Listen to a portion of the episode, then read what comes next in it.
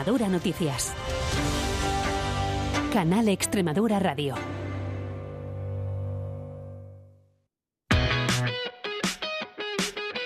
¿Quieres aprender a consumir de manera responsable?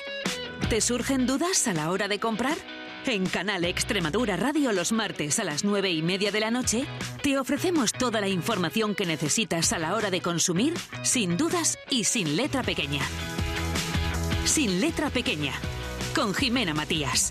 Un programa de información al consumidor en colaboración con el Instituto de Consumo de Extremadura, Junta de Extremadura, Canal Extremadura Radio. Más humor. Más gente con humor absurdo.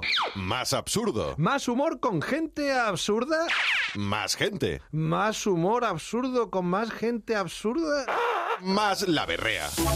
Con Fernando Nieto. Y Juan Vázquez. Los miércoles a las 10 y 10 de la noche. ¡Ay, qué emoción! Es bonito, ¿eh? Sí. ¿Te has preguntado alguna vez qué hay detrás de esos rostros arrugados y sonrisas llenas de historias? En Extremadura las personas mayores son un auténtico tesoro. Prepárate para emocionarte con palabras mayores, porque tenemos historias que son más que recuerdos. Son lecciones de vida que siguen inspirando.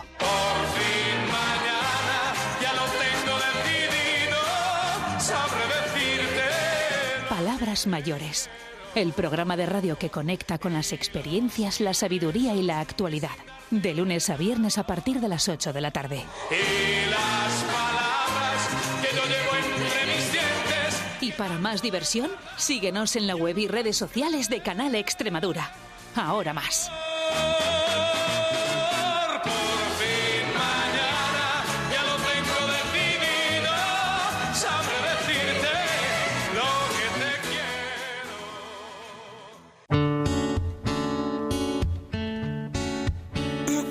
En Canal Extremadura Radio estamos para ofrecerte lo mejor.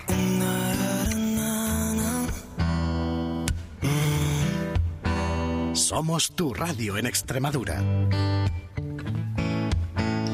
Por eso, Quiero decirte que lo siento que te echo de menos. Estoy no te preocupes.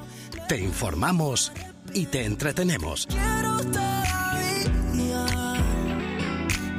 No pienses que ya te di por Estés donde estés y vayas donde vayas, queremos acompañarte siempre. Puedes escucharnos en las ondas o también puedes seguirnos en las redes sociales. En Canal Extremadura Radio te contamos todo el deporte de la región. Fútbol, baloncesto, tenis, pádel, balonmano, escalada, atletismo, motocross, piragüismo, tenis, pádel, golf.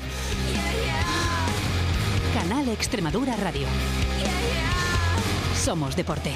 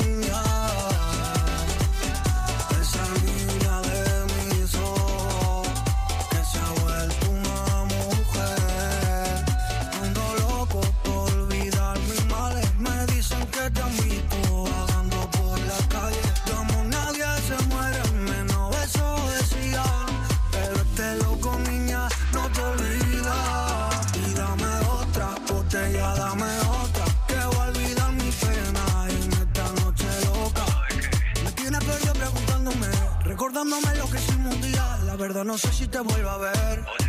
Y ya no soy esa niña,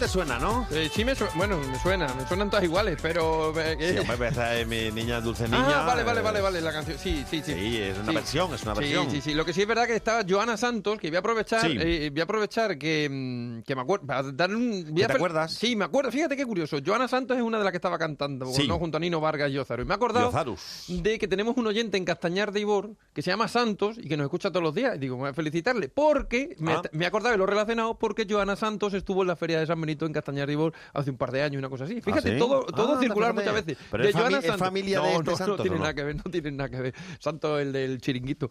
Y entonces, nada, pues que como nos escucha todos los días, pues un abrazo, que además nos tiene controlado, ¿eh? Nos dice, oye, ¿habéis hecho esto? Así, ¿Habéis en hablado?". Castañar, Sí, ahí sí, en el chiringuito. Pero el chiringuito suena a que es algo Claro, es un relacionado con el río, con claro, la... en con la- Castañar hay un sitio muy bonito que es el río Ibor, ¿vale? Y al lado, al lado, al lado hay un chiringuito que abren en primavera, verano, una cosita así más o menos. Así hemos hablado con ellos algunas veces por eso. Entonces, nada, pues va la gente allí, a tomamos una fanta, una cerveza, un bocadillo, lo que sea y tal, no sé qué. Y el hombre El ahora, Fanta, pero ya. Santos está jubilado, entonces nos escucha el hombre todas las mañanas. Hombre, que lo sé yo, entonces claro, me dice, Pues nada, y me dice, oye, que estáis hablando de estas cosas y tal, no sé qué. Y aprovecha ahora que ha- ha- hemos hablado de Joana Santos, que estuvo en Castañar, y digo, "Jo, pues es que los astros se han alineado. Pues nada. Bueno, más bien los santos. Los santos se han alineado para esto, ¿no? 11 y 13. Venga, estreveo.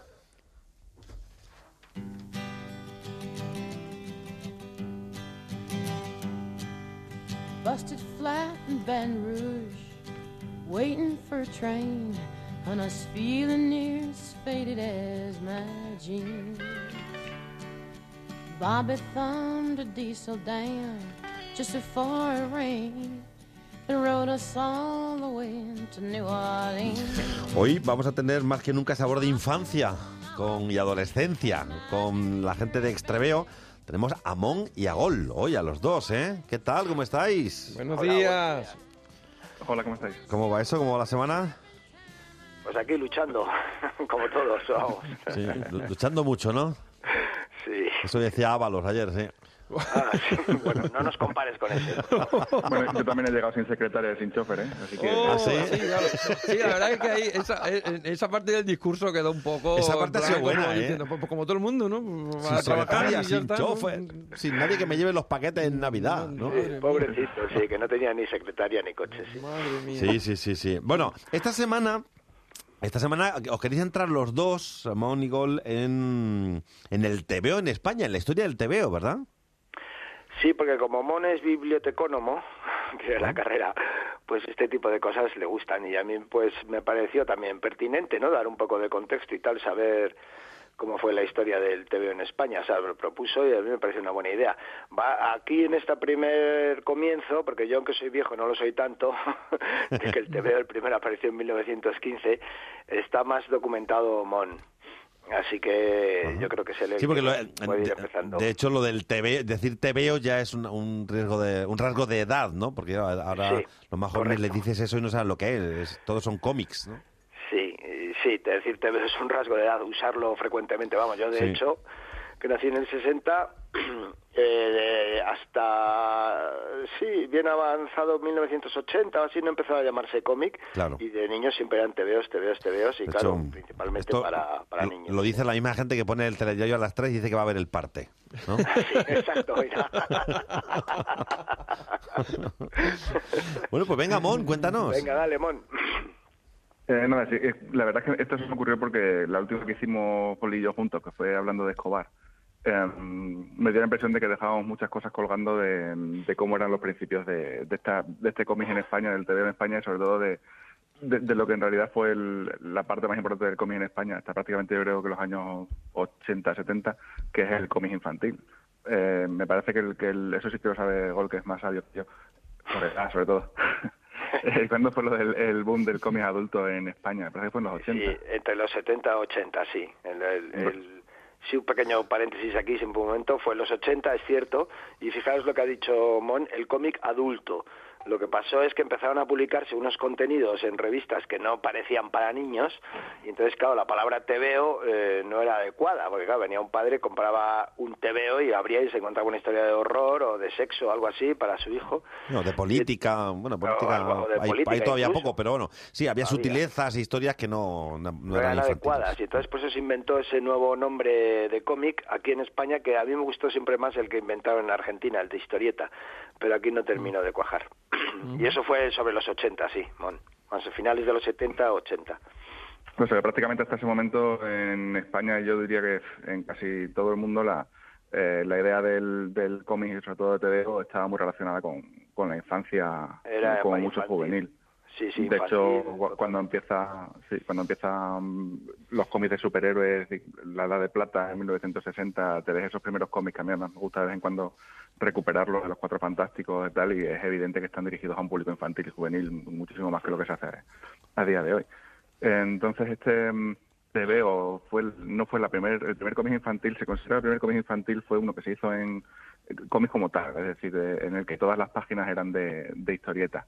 Eh, era uno que se llamaba Dominguín, que fue en 1915, eh, pero ese cómic me parece que tenía solamente cuatro páginas y, Ese y TVO, duró Mon, bastante ese poco TVO, tiempo.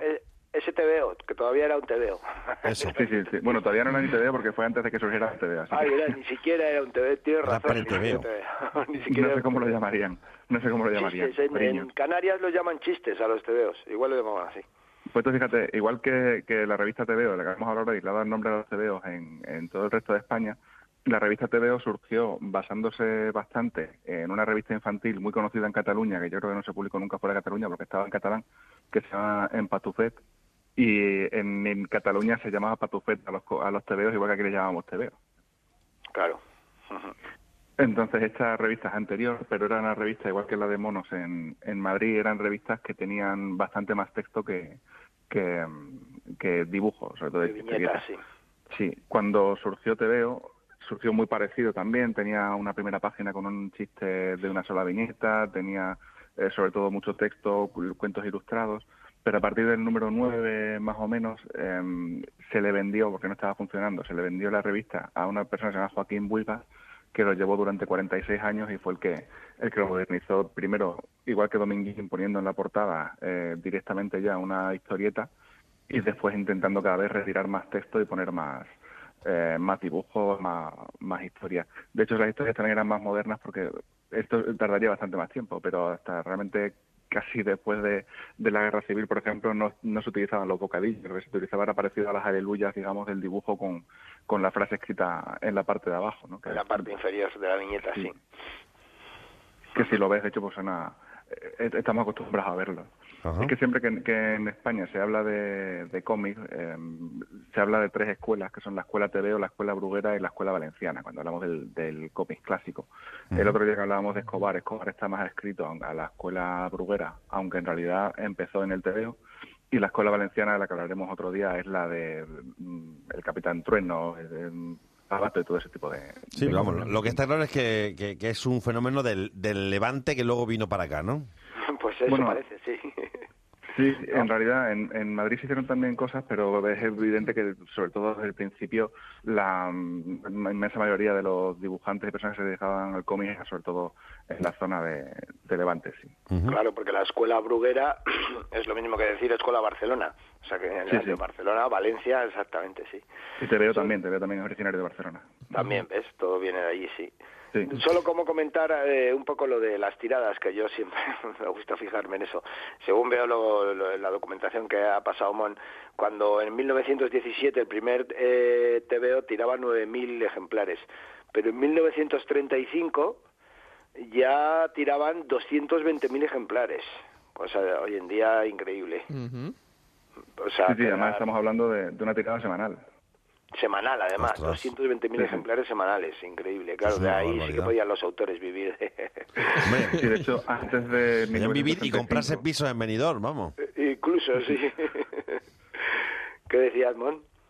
No, que, que simplemente que, que, mm, que estamos hablando de, de- de que realmente, aunque no fue el primer cómic, sí que fue el primer cómic que tuvo muchísimo éxito. De hecho, hasta antes de 1935 ya había salido una canción mm, de Mamá, yo quiero un TV o algo así se llamaba, Sí. que mm, eh, hablaba de esto. Y, y además, en ese caso, ya estaban hablando de TVO como algo, como un nombre genérico, no solamente de la revista. ¿no? Es decir, que ya en eso, menos de 20 años después de haberse creado, ya estaba metido en el imaginario popular completamente.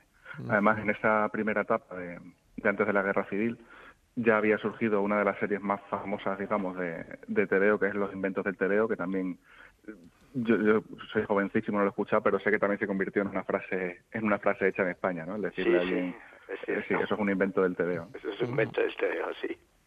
Es que además, lo que yo no sabía es que, el, el- hasta que me documentaba ayer, que es lo- una de las cosas bonitas que tiene hacer esta, esta colaboración, es que me obliga a mí también a, a, A a bucear un poquito en estas cosas. Sí. La persona, me parece que se llamaba Nina, no estoy seguro, que hacía lo- los inventos del TVO, era un, un ingeniero, era ingeniero industrial. Entonces eso ma- marcaba que eso, o sea, NIT, perdón, eh, hacía que, que no solamente fueran muchos de ellos, tuvieran una lógica detrás, sino que, que él incluso construyó algunos de esos inventos que, que había dibujado. ¿no?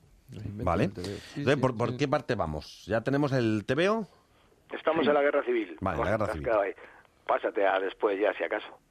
Sí, vamos, fue justo antes de la Guerra Civil, fue cuando ya estaba habiendo mucho éxito. En la Guerra Civil, al estar en Barcelona, estaban en el bando republicano, eh, ahí fue cuando, digamos, se les quitó mm, una cosa que pasa bastante en España, se puso a, a, mm, eh, ¿cómo se llama? Como un- se puso los trabajadores a, a dirigir la empresa. Lo que pasa es que como no sabían, Una eh, cooperativa. al, al acuerdo. Sí, no fue exactamente una cooperativa, no me acuerdo ahora mismo el, el nombre técnico, pero vamos, eh, lo que hicieron fue que se quedaron los mismos jefes, pero a cambio tenían que poner dos páginas, eh, digamos, de más políticas. Lo que pasa es que esas dos páginas pues nunca llegaron a ser muy políticas y la verdad es que se pueden ver en internet y no hay ninguna diferencia con el, con el resto de páginas de, de la revista, de que tienen un título distinto, ¿no? que se ponían en otro lado. Y es que una de las cosas que, que marca el estilo de TVO, que es lo que lo diferencia, por ejemplo, tanto de la escuela bruguera, es que era un humor absolutamente blanco, que no se mojaba con nada, no había en, absoluto nada de crítica política, no había nada Sí. de crítica ni siquiera a los estatus sociales. ¿no? Claro, pero la posguerra, ¿cómo le afectó a esto? Porque supongo que, claro, ya, ahí ya no se podía, lógicamente tenías mucha gente encima vigilando lo que publicabas y, y menos papel, supongo también, ¿no? A ver, es que en la posguerra efectivamente hubo muchísima censura en general. eh, y una de las formas que tuvieron además de, de llevar a cabo esa censura muy fácilmente, digamos, es que había muy poco papel, estaba racionado y entonces tenías que pedirle el papel a- al gobierno y el gobierno te daba la cantidad de papel que consideraba adecuada. Evidentemente, si hacías una revista pues como Flechas y Pelayos, te iban a dar todo el papel que necesitaras y si hacías cualquier otro tipo de revista, no. Eh, de hecho, lo que decimos, eh, así como el, humor que hacían era súper blanco y no había prácticamente nada, de hecho, en, toda la historia de TVO, que es larguísima, me parece que estamos hablando de, estuvieron desde el 17 hasta el 86 sin interrupción prácticamente, excepto en la Guerra Civil, y solamente tuvieron dos encuentros con la censura, ¿no? Y aún así tardaron casi 10 años en que les dieran permiso para hacer la publicación semanal. Oye, ve- veo aquí también que ya en el 52 estaban tirando 350.000 ejemplares, también semanales, ¿no? Ahí fue cuando les dejaron otra vez volver a ser semanales, en el 52. Antes estaban haciendo, durante, digamos, esos 10 años en los que no les dejaban ser semanales, primero estaban haciendo tiradas, digamos, eh, sin temporalidad, cuando podían, algunos almanaques anuales. Luego les dejaron hacerlos mensualmente, después quincenal y al final ya les, de- les volvieron a dejar hacerlos semanalmente. Sí, ya veo que Gol lo que flipas con las tiradas enormes, ¿no? Sí, Claro, yo flipo con 350.000 el- Sí, exacto. Él porque vive hoy de en eso, día- sí. 350.000 ejemplares semanales es, es una barbaridad. ¿no? es una barbaridad, Tú piensa que ahora cualquier autor que saque de la tirada inicial que pueda sacar ya de- ya no hay revistas como esta, bueno, salvo el jueves, tira mil ejemplares como mucho. es que de 350.000 a mil es realmente el cambio. Claro, pero- y también eso te da una idea de que porque el gobierno estaba tan encima, claro, es que publicar algo aquí tenía una repercusión tremenda. Exacto. De hecho, que, el- Sí, perdona, perdona, puedo- sí. No, bueno, era solo una reflexión de, de como tantas veces que ya, ya recuerdo haber hecho en el programa más veces, que aquí teníamos una industria, teníamos una industria de los tebeos que permitía vivir a cantidad de gente y como tantas cosas, no solo los tebeos, pues ha desaparecido y no se puede atribuir a la competencia de las pantallas porque en Francia, que tiene la misma competencia, o en Japón, la misma competencia de pantallas, tienen industrias florecientes del cómic y en ambos sitios, la BD en Francia y el manga en, en Japón. Y aquí, bueno, sería daría para un programa porque hemos dejamos morir nuestra industria del cómic, ¿no? Porque realmente la hay ahora, pero nadie puede vivir publicando solo en España, con excepción de Paco Roca. Todos los demás tienen que publicar fuera. Ajá. Y eso del tema de la hablando- censura- hablan- sí, hablando de fuera, Mon, me dijiste que yo no lo sabía que el TVO publicó a Los Pitufos. ¿Es que cierto? en, en realidad el TV publicó muy poquita, muy poquita obra extranjera. Eh, casi todo lo que estuvo desde el principio publicando eran, eran productos de, de autores españoles. Lo que pasa es que de ese poquito que publicaron en el año 70, y me parece que fue en el 72, eh, trajeron los cómics de los pitufos de Pello, que por cierto, si el- se vol- volvieron a reeditar hace no demasiado tiempo, no- nada barato, pero si alguien es multimillonario y le quiere comprar, la verdad es que los cómics de, de Pello merecen muchísimo la pena y me gustan un montón. Y la primera vez que se publicaron, que fue aquí en, en TVO, lo que pasa es que TVO decidió cambiarle el nombre y entonces se llamaban los TVitos. Y, em, de hecho, se puede ver alguna viñeta en internet, no es fácil, pero hay alguna. Y a mí me hace mucha gracia, porque además es que ni siquiera, claro, evidentemente no dicen pitufar, dicen TVA. Y eh, a mí me hizo mucha cuando lo vi, sí. Sí, bueno, es que, que el, el nombre original en belga, así que es Strumpf o algo así, es impronunciable para nosotros, sí, Eh, algo. ¿Cómo sería en...? En bel- es, es, es impronunciable, Strumpf. Sí, pero, una- pero ¿y la traducción? la Aquí ah, te, la tradu- TVitos, TVitos. No, pero Traducción la literal. traducción literal no sé cuál será. Aquí en España Ninguna, pitufo, ninguna. pitufo, pero ninguna Claro, probablemente, ¿no? Vale, vale, sí, Ninguna, pero... no, aquí claro, son- sí, de son aquí fue. Pitufar, fue Pitufar. Eso es.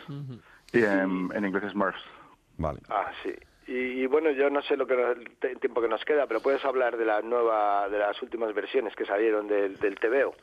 Sí, iba a comentar también que el- probablemente la, la colección más famosa, digamos, una de las cosas que tiene también TVO es que no eran demasiado dados a los personajes. Es decir, que casi todo eran chistes sueltos de distintos autores, pero no tenían muchos personajes, como si Bruera luego tendría, pues, ese Super López, a Mortadelo y Filemón, por ejemplo, Zipizape. Aquí había poquito, pero sin embargo hubo una que sí que tuvo muchísimo éxito, que salió en esta etapa precisamente de la posguerra, en la que publicaban sin temporalidad, pero que se convirtió, digamos, en el gran hecho, que es La familia Ulises, que esa, aunque no la hayas leído, si la ves te suena. Y de hecho, durante mucho tiempo, cuando se hicieron publicaciones nuevas de, de TVO, de distintas formas, eh, arriba en la esquinita estaban dibujadas la familia Ulises, que a mí me hace mucha gracia porque me recuerda de Spider-Man que salían los de Marvel. Estaban- Comparar la familia Ulises con Spider-Man es un poco forzado. Bueno, tiene, tiene más o menos la misma, la misma estructura. y luego, efectivamente, el, digamos que aguantaron durante muchísimo tiempo, pero en 1983 ya, de hecho, ya estaba toda la revista infantil bajo mínimos en España. Tuvieron que cerrar y, de hecho, tuvieron que vender la revista a su gran enemigo de siempre, que era la editorial Bruguera. Lo que pasa es que Bruguera también estaba en ese momento fastidiada ya aguantó tres años, sacaron una nueva versión de TVO pero esa nueva versión duró solamente creo que fue nueve números y además que no tenía demasiado sentido. No se parecía más al jueves, digamos, que al TVO original. Ten- Tengo yo aquí en la mano ahora mismo una versión de este del TVO, lo editó un editor también en, Barce- en, eh, catalán, Joan Navarro, Sí. te refieres a esta, Mm. ¿no?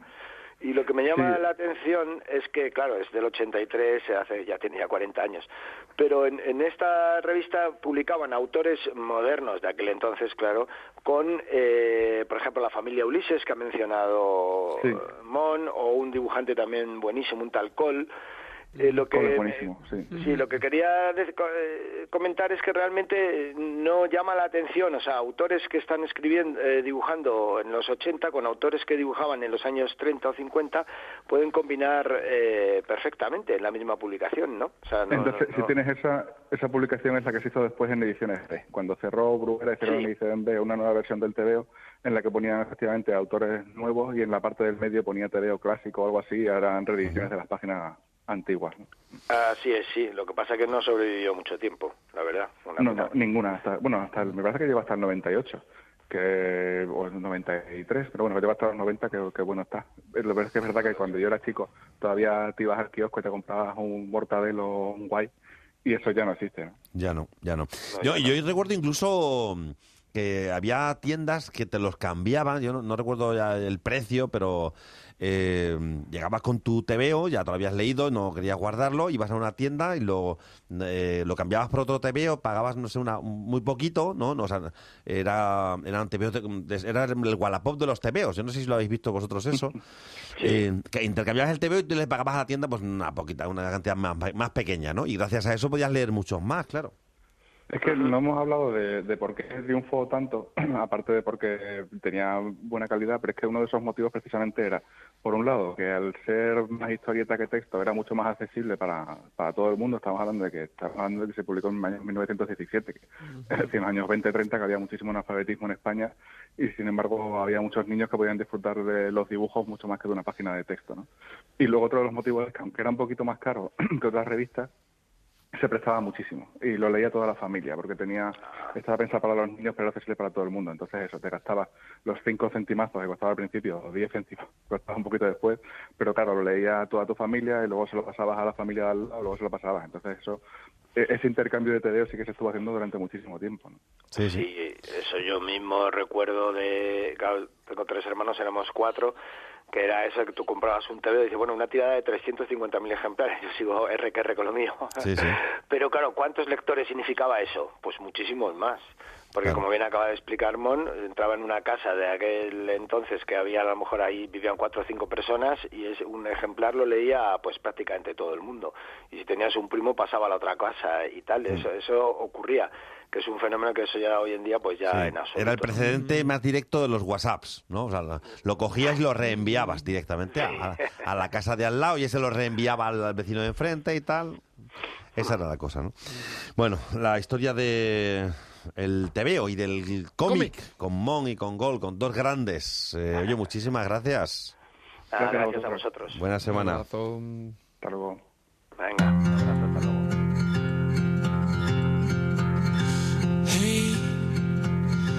tell me what I gotta see. A pickup line, a simple phrase. Just to make you wanna stay. You know, I won't say too much too soon. Cause that's not what you're supposed to do. And with you, I'm making no mistakes. Oye, tengo aquí delante eh, un anuncio que nos ha llamado Sí. la atención de un desfile benéfico de moda en el Complejo Cultural San Francisco en Plasencia contra la violencia de género y además veo que viene apoyado por muchísimas firmas, ¿no? Y si tienes el cartel delante, hay un montón de gente aquí poniendo su sello para un desfile de moda de Emma Prieto. Hemos estado viendo algunas cosas de Emma Prieto y hemos dicho, oye, vamos a llamarla que nos cuente lo que va a hacer ahí, que, que es muy chulo. sí. Y ella es de Navaconcejo, he visto. em, Qué buen pueblo. Estuvo en la tarde con, con Sara Bravo y estuvo contando un poco lo que hacía y tal. Emma, buenos días. Hola, buenos días. Hola, ¿Cómo Emma. estás? Con- Bien, aquí dando las últimos, los últimos retoques de la colección. Ah, sí, pero ¿tu taller dónde está? Eh, actualmente yo resido en Coria. Ajá. Y ahí es donde, desde ahí es donde trabaja. No sé si sigue siendo atelier o es taller o de costura o cómo se llama ahora. Es que nosotros eso, Eh, Emma, no lo, Ahí patinamos. no lo controlamos muy bien. A ver. Sí, es un atelier que va por cita previa. Claro, es que lo de atelier me parece precioso a mí, el, el nombre y el concepto de atelier, ¿no? O sea, tú, tú trabajas directamente atendiendo a las clientas de forma personal. Exacto, sí, con diseños a medida. Ajá.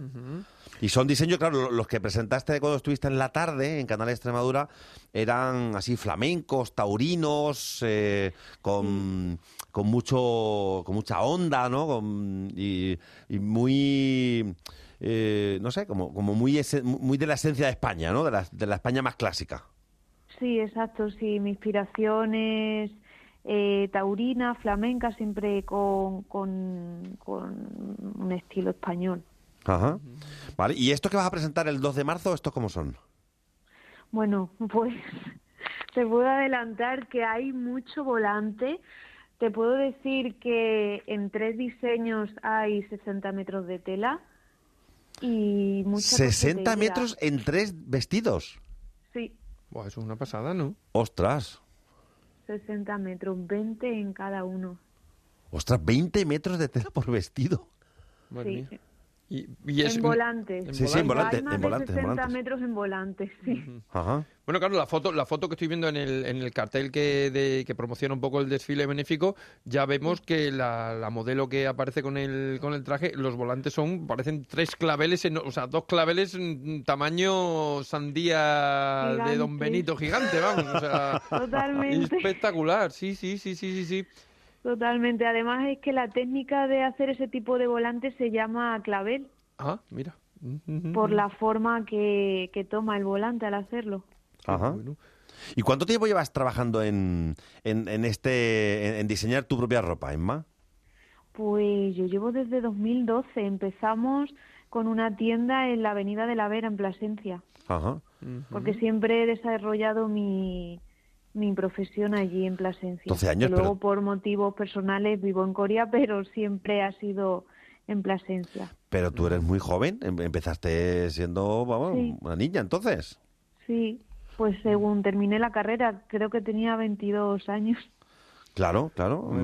Oye, pues... mm, Es un mundo... el- el- No, pero me, sorprende muy favorablemente porque, Sí. porque qué bien, porque normalmente suele ser más difícil llegar a tener, pues eso, tu negocio, tu atelier, ¿no? Y es un mundo muy complicado el de Abrirte la tu moda, camino, ¿no? Claro, eso. Sí, es difícil, pero yo he tenido la suerte de que siempre me han apoyado eh, mucho, tanto mi familia como el público. Tuve muy buena acogida desde el principio en el público, porque quizás es un estilo que, que no es común verlo, o por lo menos de la forma en la que yo lo ejecuto. Ajá. Claro, y la es, es- es ropa, complementos, es un todo lo que mm, en lo que tú trabajas, Emma. Sí, porque me aburro de hacer siempre las mismas cosas, sinceramente. Entonces siempre estoy creando nuevos productos. He hecho, en la época de pandemia se hacían muchísimas mascarillas estampadas, porque también hacemos los tejidos propios nuestros con estampados a partir del traje de luces. ¿Sí?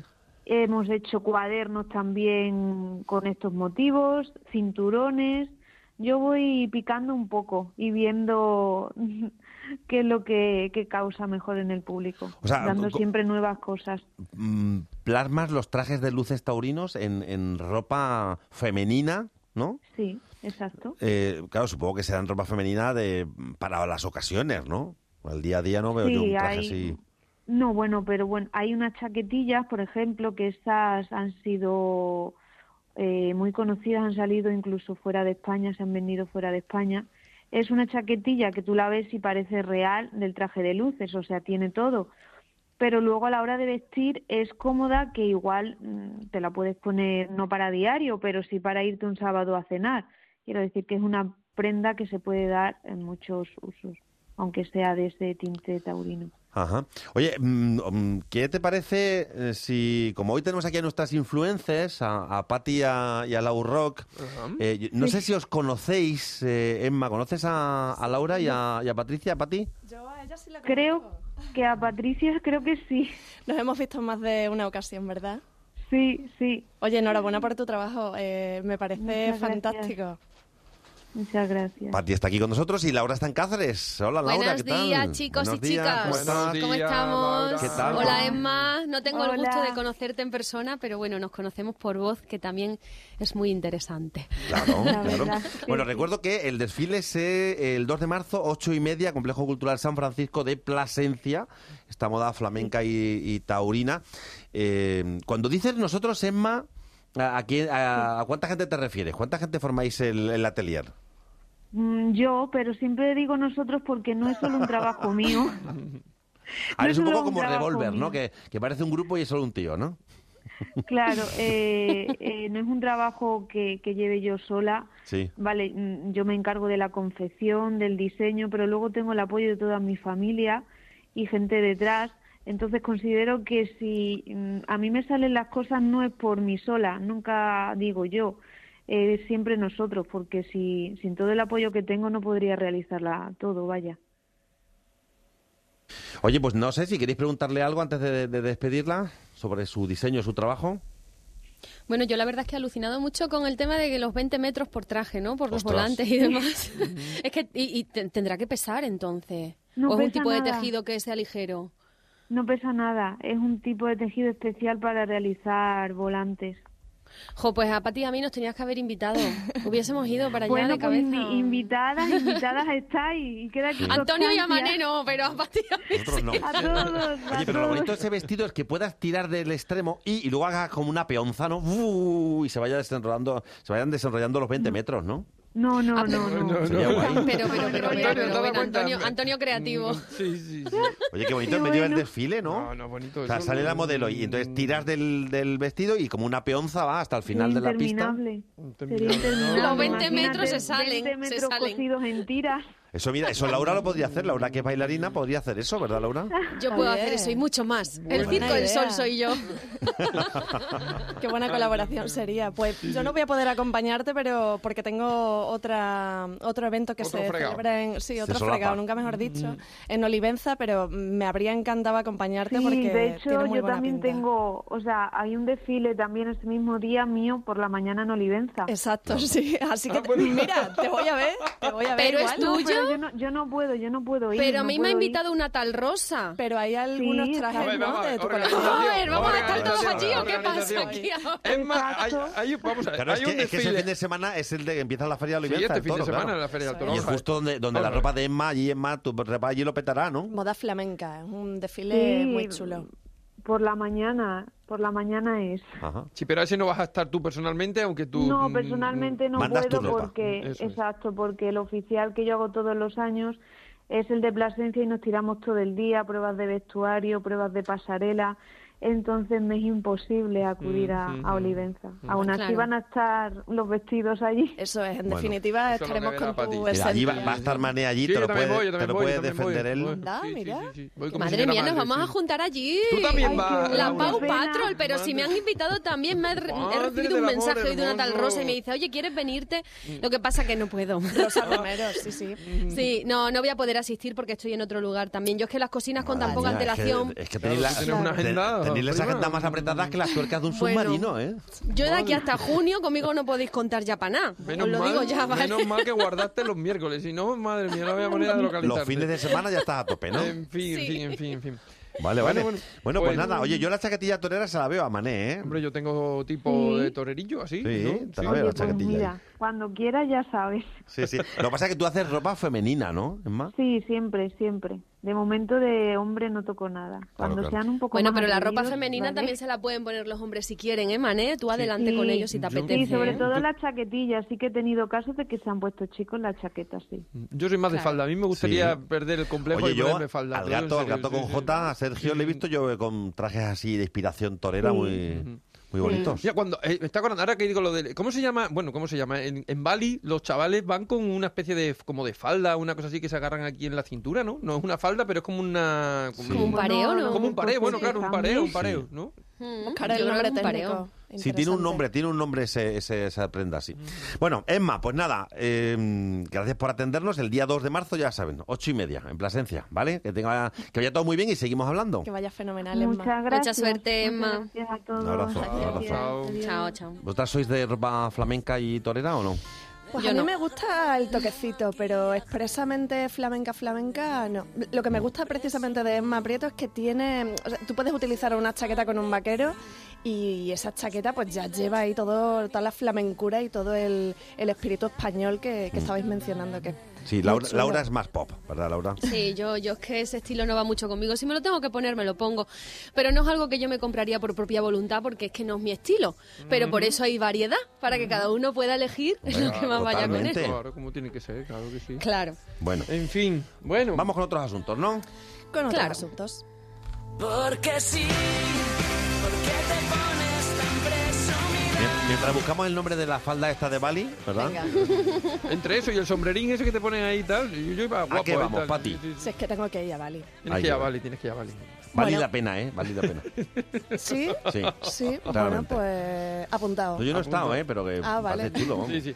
No, el interior, el Nos interior... vamos mañana si queréis. Eso es un ir y venir un fin de semana. Sí, sí, sí, sí, pues no hay que parar allí No, en mitad de camino y tal, y en Doha y tal, un no una sé merienda, qué. oh, el avión, Un jaleo. de ver tres películas, Hombre, madre mía, dos merendas. Madre mía, eso está. ¿no? En fin, no, pero merece la pena, es chulísimo, es chulísimo. Bueno, venga, ¿de qué vamos a hablar hoy? Este fin de semana hay Este muchos semana, eventos muchas. y concretamente, aparte de estar el Mira, sábado un en sarón. Olivenza, Perdona que un te sarón, un sarón, es un sí, sarón. señor. es un paño grande que se balancea alrededor del cuerpo por varias técnicas de envoltura similar a una falda. es un Eso- sarón. Pues eso me gusta a mí. Venga, lo que viene siendo Venga. un pareo. Vamos. Olivenza el sábado y yo el domingo tengo una cita en De Armeisa, que es una tienda que hay aquí en Mérida y se dedica pues a vestir a las mujeres más guapas para su vida eh, habitual, eh, moda casual, pero también para mm, bodas, bodas, bautizos y comuniones. ¿Cómo se llama la tienda? De Armeisa. Mesa. Meisa. Meisa. Meisa. Con doble Dea. S. Dea, Dea querida, Meisa. querida, no, Querida querida Meisa. Meisa. Ujú, querida Así Meisa. que vamos a conocer de primera mano eh, la colección de I. Núñez, de Paul Núñez, y bueno, igual de esto ya os contaré un poco más la semana La que semana viene, viene, pero sí. yo quería adelantarme un poco con tema boda, bautizas y comuniones, porque esto me parece que es la puerta Mm. de entrada a este BBC de 2024 y aquí hay mucha tela que cortar. Pero si ahí he estado yo ahora que lo estoy viendo aquí donde... Pero ¿cómo no vas a estar Claro, En la boda lo Pero ¿dónde, comunión. ¿dónde no sí. Estado, Mané? ¿Dónde no Sí, estado, sí, Me Mané? compré una corbata allí, me compré una corbata. Anda, mira. Sí. Sí, no sé para qué cuento luego aquí mi historia, Sí, pero aquí a- Nos cuentas tu Que vida. aquí tu vida. Sí, vale, vale, vale. Mané y sus amigos. A partir de ahora la sección se va a llamar Mané y sus amigos. Y Mané es un mierda. Exactamente.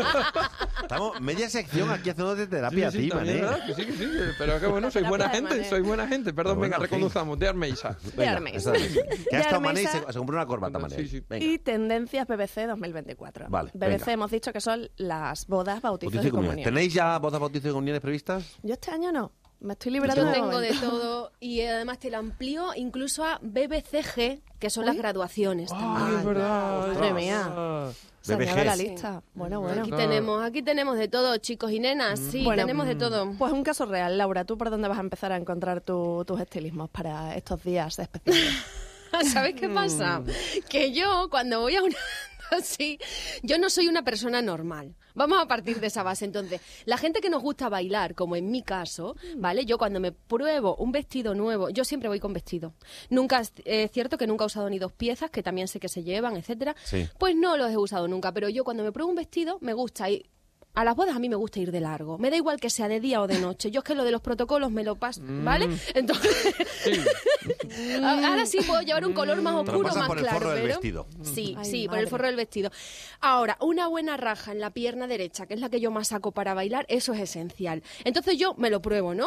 Y digo, a ver, ¿cómo me muevo? Y me pongo en el probador, o sea, imaginároslo. Yo haciendo movimientos, bailando, ¿vale? Y si me sienta bien y no se me mueve el vestido, ese es el que quiero llevar al evento que sea. Bueno. Así selecciona Lau Rock sus trajes para los Muy bien. Pero tendrás que ir, pero claro, y tam- también te- no- vas con pareja para que te eh, para bailar, y- o sea, pareja me refiero a A mí pareja no me hace falta, No, no, me ella refiero- baila sola. Sí, me- bueno, me refiero a pareja profesional, o sea, pareja para bailar, para Hombre, ¿cómo a se una- va a no, bailar? A una Bueno. boda, a un bautizo, a una comunión, tú dices, mi, pro- mi pareja No, profesional no, viene conmigo. yo digo al, no, yo digo al probador, al probador. Ah, Que vale. con él, decía, a ver, venga, a ver cómo bailamos aquí un, Venga, vale, vale, un vale. merengue, Yo una tengo mi, bachata. saco mis pasitos, saco mis pasitos prohibidos Sí. de, de tela para adentro del probador, de la cortinilla para adentro, y ya Uh. está, no, no hace falta pareja. Yo sé bailar sola también, todas esas cosas. Ya. No hace falta pareja. Las mujeres Pero facturan bueno, y bailan solas. ¿Te imaginas al no, dueño o y a la factura, y factura. O sea, aquí hacemos de todo, Antonio. todo, todo, todo. La persona No, que lo que me atiende imagino en cuando la es de, cuando es de puertas para adentro, con la cortinilla, lo típico que se ve como un bulto moviéndose dentro y soy ya alguien tarareando algo. ¿Y qué estará haciendo esta ahí dentro, no? Pues nada, ya lo sabemos. Ya Si- sabemos si lo que veis un bulto por ahí, es probablemente que Laura esté dentro. Esté probándose un vestido para un evento. Muy Eso, probando el baile. Oye, No, pero, oye, pero está baile. bien, es verdad, porque muchas veces te pones un, en nuestro caso, te pones un traje a lo mejor un poquito más justo y cuando luego quieres moverte, pues no, no vas bien. La Tienes verdad es que a mí eso me parece horrible. Sí, Al sí, sí. final, que, que reduzca tu movilidad o tus ganas de expresarte como tú eres Sí, sí. en una circunstancia como puede ser, pues eso, un día que a lo mejor es, es más largo de Yo lo voy a ir con un sarón de esto Claro. a la próxima boda, Uy, porque uy, que ser uy. cómodo. Oye, tema probadores, ese lo vamos a aparcar para otro día, ¿eh? Pero tema probadores. ¿Por Cuando tenemos tantas cosas Claro, aparcadas es que, para otro claro, día. por eso, porque es que hay veces que los probadores en las tiendas no son, no sé si guardan el espacio suficiente por un lado, y luego están ahí Ya. como metidos en algún sitio donde la gente entra y sale. No, no sé, bueno, preparo un poco el tema y os, os preparo una batería. interioristas y, y diseñadores de espacios comerciales, eh, atención. Pero hay, que apúntate dar, hay que también- darle una vuelta, hay que darle una vuelta. a eso, Apúntate sí. también lo de los espejos que engañan. Ah, también, también. Mira, sí. Los probadores también, sí, sí, sí, sí, Claro. sí, sí. Eso para otro día lo, lo preparamos bien, vale. Y la Vale. iluminación también. La iluminación también, iluminación. Un poco triste la de los probadores. Podríamos hablar con algún diseñador de interiores o algo de diseñador de probadores, no sé. Diseñador de probadores. Oye, pues no es mala idea. Sí, y- Vamos a intentar buscarlo, venga. Sí, sí. De diseñador de Pero probadores. de la misma forma que la calidad de un bar te la da el estado de los baños, la calidad de una tienda te la da el estado de los probadores. Y lo de las Que croquetas la también. calidad de un bar te la da los estados de un baño. Sí, si tú vas a un baño de un bar y está sucio y puerco, y madre mía, si esto lo tienen así, Sí. ¿cómo está la cocina? La verdad es que estoy de acuerdo. Madre mía. Yo, Madre ese- mía. yo lo, lo valoro así, la verdad. Sí. Si voy a un sitio y puedes comer en el baño de lo limpio que está, y ostras, la cocina aquí tiene que ser una maravilla, vamos. Qué maravilla. Pues no vayas al baño, yo no voy al baño y ya está, ¿no? Es un problema Claro. resuelto. Te llevas un cubo, ¿no? ¿No? y resuelve. Claro. Madre mía, madre mía. Venga, sigamos, pueblo sigamos. vosotros.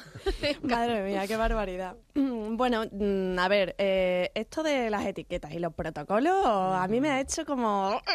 Me ha hecho un pellizquito, ¿eh? Sí, es verdad. ¿Vosotros seguís las etiquetas o qué? Hombre, yo, yo intento, yo, sí, yo, por ejemplo, en, en una boda, en un evento de este tipo, yo voy con chaqueta y mi chaqueta está siempre conmigo. No me quito la chaqueta, así tenga que bailar la conga 37 veces a las 6 y media de la mañana y esté subando como un bendito. Madre mía, la Qué barbaridad. Pero yo la chaqueta, voy con chaqueta, voy con chaqueta, si no, no voy. Voy Eso con la fran, voy con fran. cosida a la camisa. la No, no, pero eso, eso forma parte del protocolo o igual es un protocolo que ya antiguo que no... No, a ver, lo que pasa es que es verdad que en según qué ocasiones a mí me parece tan estricto y tiene que ser eh, tan difícil aguantar ciertas temperaturas en verano en nuestra tierra que aguantar esa chaqueta sobre la camisa tiene que Ahí ser. estoy yo. Pero oye, yo me quito el sombrero porque al final eh, yo creo que tenemos eh, normas de, de todo tipo en todas las vicisitudes de la vida y esta es una más. Eh, yo he, he acudido a alguna boda en la que una invitada iba vestida de blanco Oh, la verdad, a mí Mm. es un poco feo porque al final acaba siendo una protagonista de ese evento y oye, me parece muy poco humilde que tú quieras atraer la atención de esa manera. Mm, Creo que se puede ir guapa a una boda